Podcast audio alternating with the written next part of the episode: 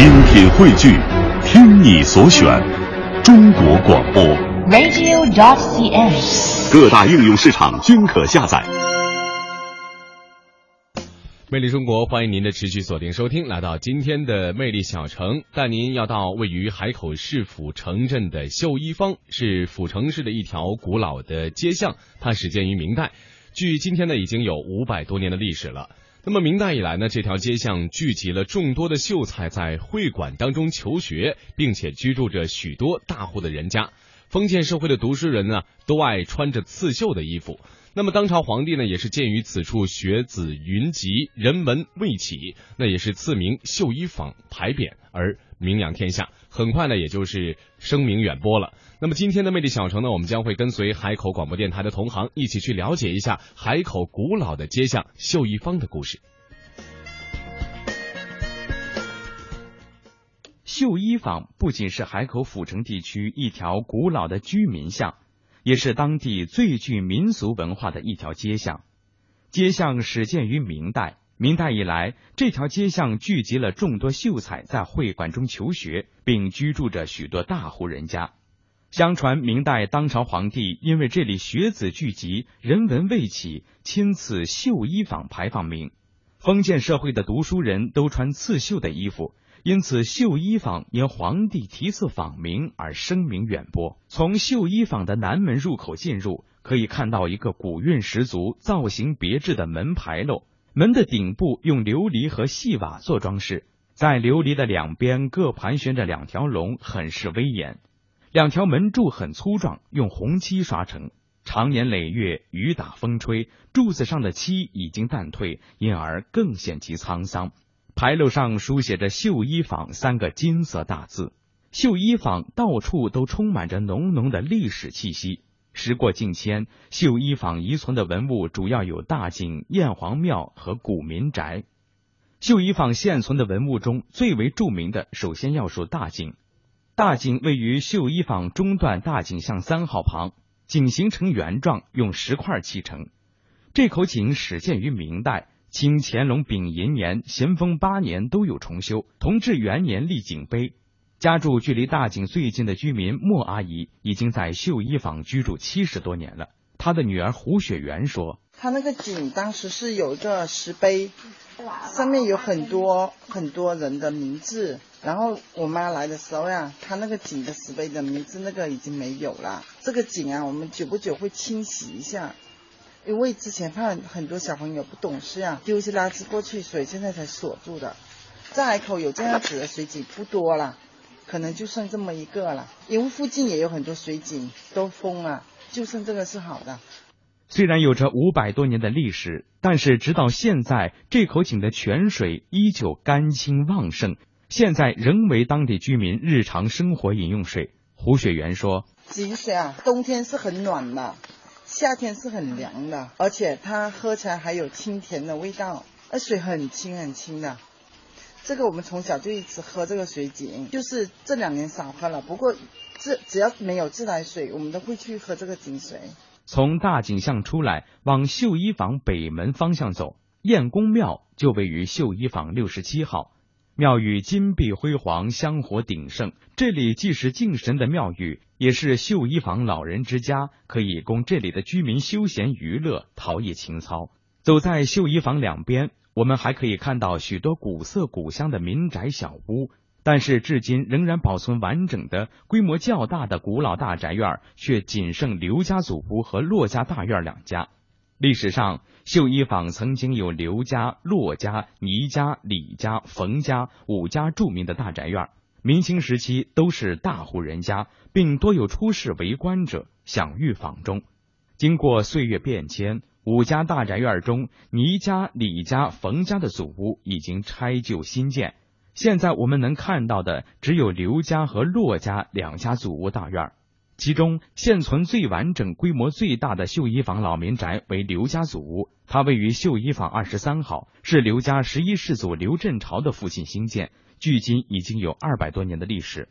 刘家祖屋一列五进，现存四进，有一进房在清光绪九年被烧毁。现存的这家大宅院为明清传统建筑风格，颇具岭南民居特色。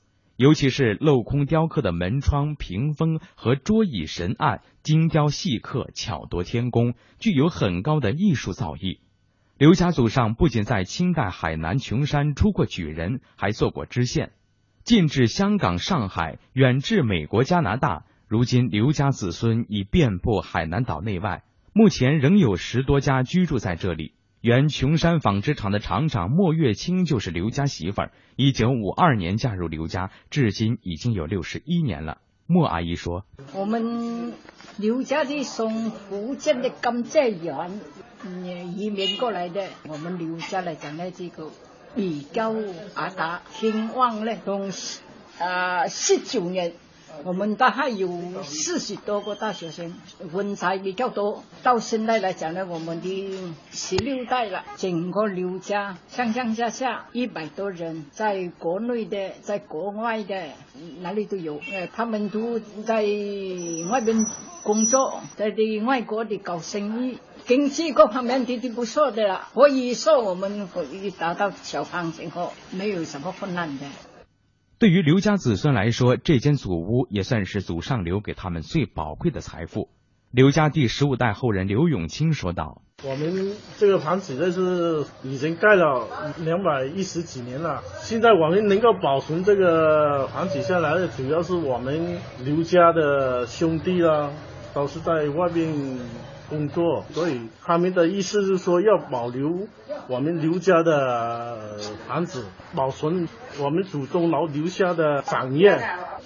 刘家祖屋附近的绣衣坊三十一号便是骆家大院，骆家占地面积为一千平米，一连四座二十眼，南边横廊两间，五眼厨室，四眼外街，南边铺一座，墙围四指分明。骆家祖屋第二座主屋的墙面上石刻的碑文，记载着这个屋子修建的来历。